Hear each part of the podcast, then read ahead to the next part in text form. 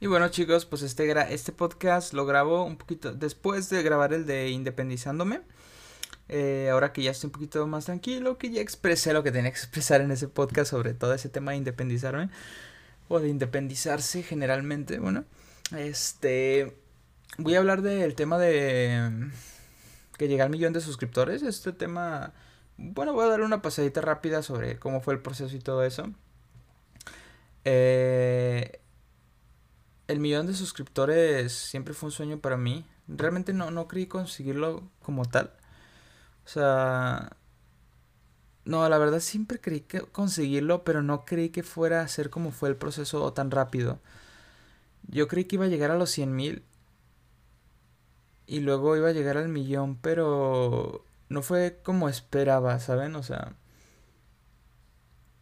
yo creo que el impacto eh, no estuvo en haber llegado al millón o haber recibido la placa del millón o llegar a los 100 mil o recibir la placa de los 100 mil, sino que el verdadero impacto fue voltear hacia atrás. O sea, va a sonar muy cliché, pero fue voltear hacia, hacia atrás y verme a mí, mm, este, de pequeño, o bueno, de más pequeño, deseando, ¿no? Lograr ese sueño de el por qué inicié todo, ¿no? O sea, ¿por qué, realmente inicié todo? Uno cuando llega se tiene que volver a replantear por qué haces todo lo que haces. Una vez que consigues eso que tanto querías al principio, tienes que volverte a replantear por qué haces lo que haces, ¿sabes? Creo que lo mejor de haber llegado al millón de suscriptores es que pude darme cuenta de que sí, o sea, cuando uno quiere conseguir algo, mientras uno siga, lo va a conseguir. Me tomó siete años, siete años de mi vida conseguir ese millón de suscriptores. Em, no fue con lo mismo con lo que empecé. Empecé subiendo videos de Minecraft, después empecé a cambiar el contenido a otro tipo de videojuegos. Empecé a hacer eh, transmisiones en vivo, donde estuve durante dos años ganando 100 dólares al mes y teniendo 20 personas que me veían diariamente. Una muy buena época, la verdad me la pasé excelentemente.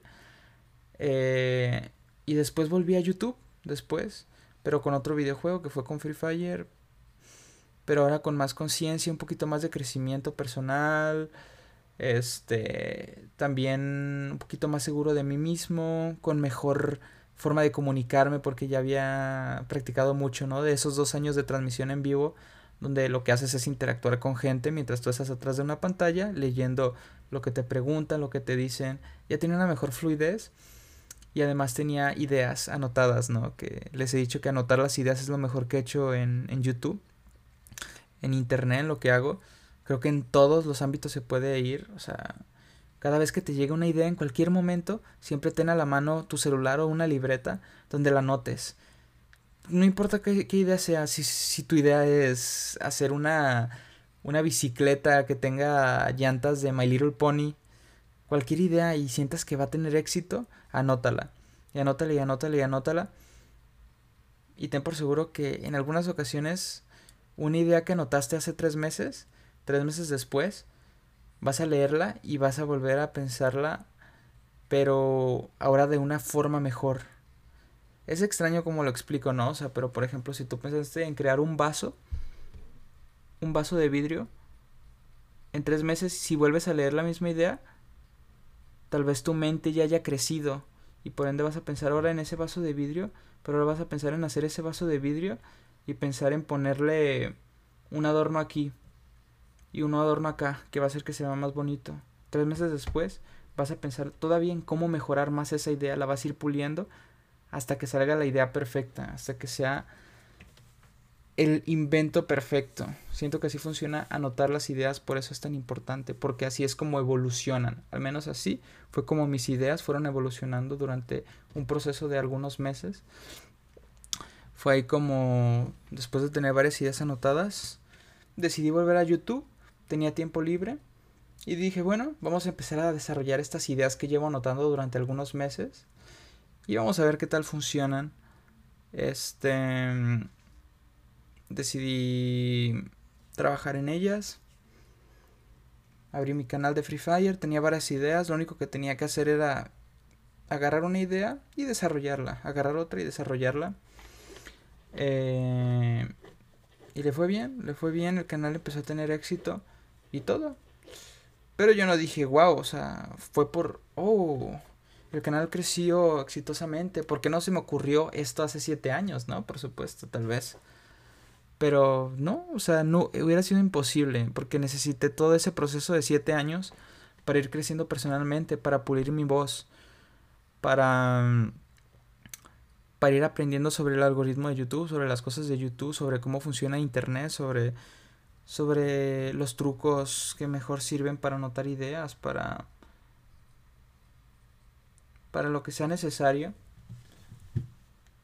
para poder tener éxito, ¿no? O poder lograr una meta, un sueño que tú te propusiste hace mucho tiempo. El proceso es sumamente importante y creo que es algo que no se debe omitir nunca. Eh, fue algo muy bonito, fue un proceso muy bonito y realmente estoy muy orgulloso. Actualmente tengo otros proyectos. Tengo algunos proyectos de otros canales, también eh, proyectos de vida en general fuera. Eh, de momento vamos a seguir haciendo lo que sabemos hacer, que es hacer contenido en internet. Y ya tenemos más proyectos de otros canales que ya se estaba trabajando.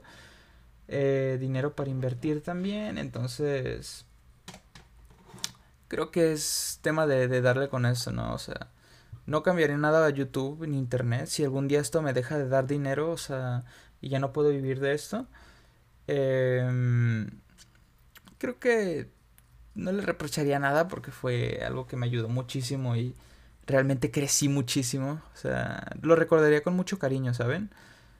No sería como, no sería una sensación como de, oh, quisiera seguir haber vivido de esto. Tal vez si hubiera hecho esto, esto diferente, esto así podría seguir viviendo a día de hoy de Internet.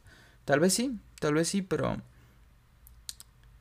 creo que independientemente, incluso si cerraran YouTube, si cerraran Facebook, si cerraran todas las plataformas por alguna razón, estaría feliz de lo que de lo que se logró, de lo que logramos, de lo que logré, de lo que de lo que crecí, de lo que aprendí aquí en internet. he aprendido muchas cosas también aprendí que hay muchas personas increíbles en el mundo, o sea que no tienes que estar directamente conociendo a una persona que viva cerca de ti para, para conocer a una persona increíble.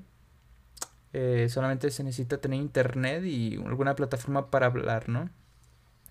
Eh, he conocido muchísima gente increíble también en, en, este, en este periodo de internet. Y creo que es tan fácil como decir cualquiera puede lograrlo. O sea, a todo lo que voy, a, este podcast va a eso. Cualquiera puede conseguir esa placa de los del millón, de los 100 mil. Por supuesto que los 10 millones también, aunque yo no la tengo, pero sé que si siguiera adelante, sé que si siguiera subiendo videos, sé que si siguiera echándole ganas, lo, lo lograría. Así como cualquier persona que está viendo este, que está escuchando más que nada este podcast, eh, lo pudiera conseguir si se lo propone. A veces lo mejor que puedes hacer es ayudar a otros que están intentando crecer, que están intentando hacer lo mismo que tú estás haciendo y que están en ese proceso que a ti te tomó tanto tiempo. Ese proceso que a mí me tomó siete años, yo con estos podcasts tal vez alguna persona le pueda hacer mm, la vida un poquito más fácil, ¿no? Con esos podcasts, tal vez algún consejo que le pueda servir, ¿no? Eh, para que se ahorre un poquito de caídas, se ahorre un poquito de raspones en el camino, ¿no? Tal vez le ahorro un mes de haber hecho algo que no servía, tal vez le ahorro haber aprendido algo que pudiera haber aprendido equivocándose 10 veces a solamente haberlo escuchado en este podcast. Pero realmente a veces hay que, hay que vivir el fracaso, hay que caernos. Tú puedes escuchar algo, me pasó a mí personalmente eh, yo escuché eso de anotar las ideas durante mucho tiempo realmente. Y nunca se me ocurrió hacerlo hasta que ya no tenía nada más. O sea, fue el último recurso y bueno, dije, bueno, voy a anotar las ideas, tal vez si funciona. Y sí, fue de las mejores cosas que he hecho hasta ahora. Eh, delegar también, ¿no? O sea, yo siempre he dicho que hay dos, dos pasos para tener éxito en, YouTube, en un canal de internet o en un trabajo en internet, como lo que yo hago, lo que me dedico personalmente, como la creación de contenido audiovisual, ¿no? Que es primero hacer algo que te inspire a ti, hacerlo, trabajar en ello tú mismo y hacerlo lo mejor que puedas, por supuesto. Va a llegar un momento, si es algo que realmente te guste, a lo que le estás poniendo corazón y amor y realmente te estás esforzando porque tenga alcance y porque tenga éxito ese proyecto, va a haber un, un, momento en el que tal vez después de tres meses, seis meses, un año, dos años, tres años, le va a ir bien y te va a ir bien. Pero después de eso, hay que ser humildes y, una vez que el proyecto empieza a generar dinero, contratar a personas para que dos cosas. Tú puedas tener más tiempo libre para seguir usando y haciendo lo que tú sabes hacer, que es tu creatividad. Realmente tu creatividad es lo que te hizo tener éxito desde el principio y tu hambre, tu hambre de de hacer algo bueno. Eso es lo que te hizo tener éxito. Sigue haciendo eso que tú sabes hacer. Porque si tú quieres seguir haciendo todo, todo, todo, todo, todo, el proceso en siempre nunca te vas a expandir.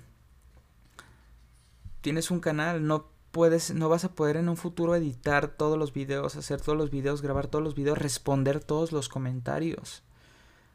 No vas a poder hacer eso, porque vas a tener más trabajo, vas a tener que trabajar con marcas tal vez, vas a tener que ir a eventos, vas a tener que hacer más cosas.